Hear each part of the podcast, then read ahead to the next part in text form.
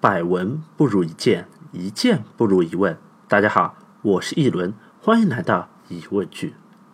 上集啊，我们讲到日本过去也过农历春节，而且日本的农历还是在唐朝的时候经由遣唐使传过去的。那不只是农历，日本的衣食住行方方面面都深受中国的影响。但是从晚唐时期开始，到后面的宋、元、明、清四个朝代，日本就再也没有派遣过遣宋使、遣元使，更加没有遣明使、遣清使。所以今天的疑问句就是：为什么没有遣宋使？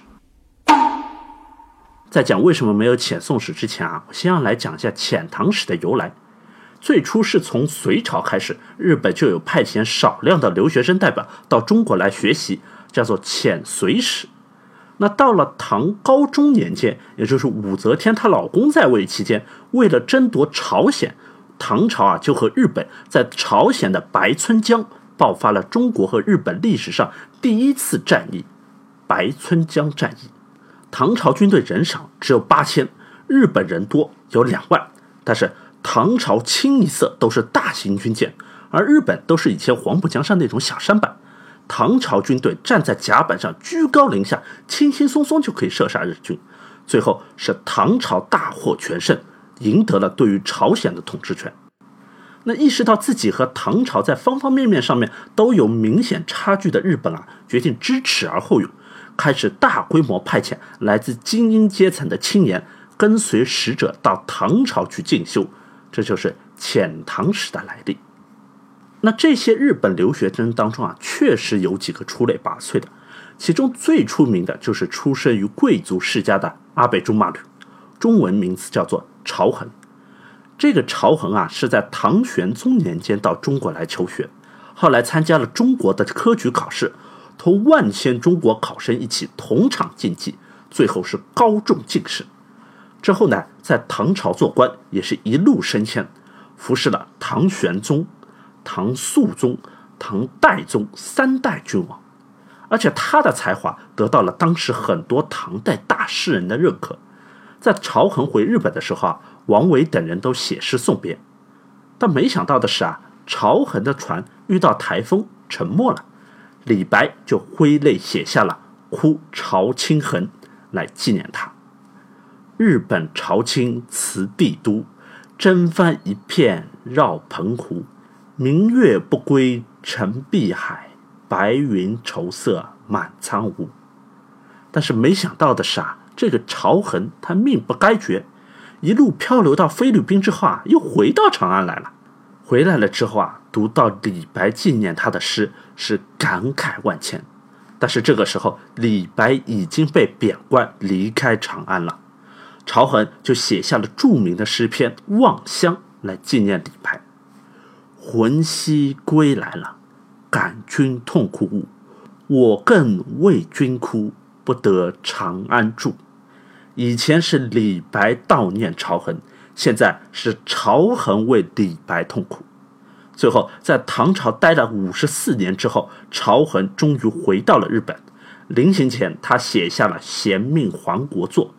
其中就纪念了他在中国的岁月和同中国人的友谊，其中最著名的也是最后一句：“平生一宝剑，留赠结交人。”那李白还有朝衡的三首诗，我会放在这集的简介后面啊，有兴趣的同学可以自己看。但是以朝衡为代表的留学风到唐代晚期就结束了，理由有两个，一个是成本因素，出海的风险性太高。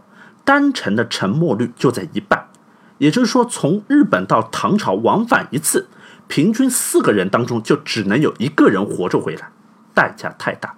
而且当时能够去唐朝的青年啊，都是来自于精英阶层，在全国上下大多数人都是文盲的时代，能够同时精通汉语和日语，这没有非常雄厚的家底支撑，根本就做不到。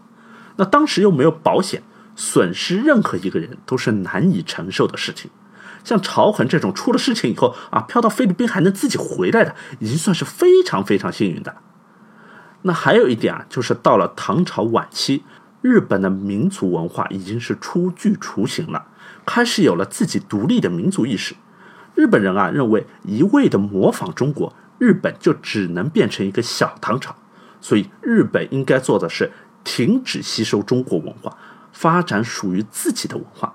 你比方说赏花，很文雅的一件事情。原来日本是学习唐朝，到冬天赏梅花，但是到后来日本就发展出自己的樱花文化。那另外呢，在晚唐时期的中国啊，已经在实际上是四分五裂啊，军阀混战，派遣遣唐使的风险系数太大。那两方面综合考虑，就决定停止派遣遣唐使。那唐朝之后，宋、元、明、清四个朝代，中国和日本之间的官方往来就远远没有唐朝时候那么多，更加没有派遣留学生。日本人认为，你们已经没有当年唐朝的风光了。而我已经是自成一体，所以做生意可以，做小弟不肯。那对于日本这种态度，中国政府当然觉得很不爽。宋朝呢，主要是因为要跟北方的辽国开战，顾不上日本。元朝的蒙古大军呢，曾经两次进攻日本，结果不巧都遇上了台风，二十万大军是全军覆没。到了明朝，开国皇帝朱元璋就曾经派遣使臣要求日本臣服。不臣服就开战。那日本当时的摄政王怀良亲王就用汉语写了一封回信，信里面说道：“臣闻天朝有兴战之策，小邦亦有御敌之图。我听说天朝有入侵我们日本的策略，而我们日本也有自己的防御措施。论文有孔孟道德之文章，论武有孙吴韬略之兵法。”论文我们也会四书五经，论武我们也懂孙子兵法。又闻陛下选古公之将，起精锐之师来侵陈境，水泽之地，山海之州，自有其备，岂肯贵图而奉之乎？你们天朝有精兵良将，我们日本也有地利优势，哪里有跪迎天朝大军的道理啊？顺治未必其生，逆之未必其死，所以。顺从天朝，我们未必能活；反抗天朝，我们未必会死。那潜台词就是我话放在这里，打还是不打？你朱元璋自己看着办。据说啊，朱元璋当时是龙颜大怒，但事后仔细盘算下，觉得征讨日本的风险太大，万一跟元朝一样碰到台风就亏大了，就把日本作为不争之国，不要去征服的国家。那在此之后，就更加没有。遣明史、遣清史了。好了，借着为什么没有遣宋史这个话题啊，我们讲了一段古代中国和日本之间的外交历史。那很多历史问题啊，其实只要多问一个为什么，往往就会发现背后很有意思的故事。好了，今天的节目就到这里了。では皆さん、guten Appetit。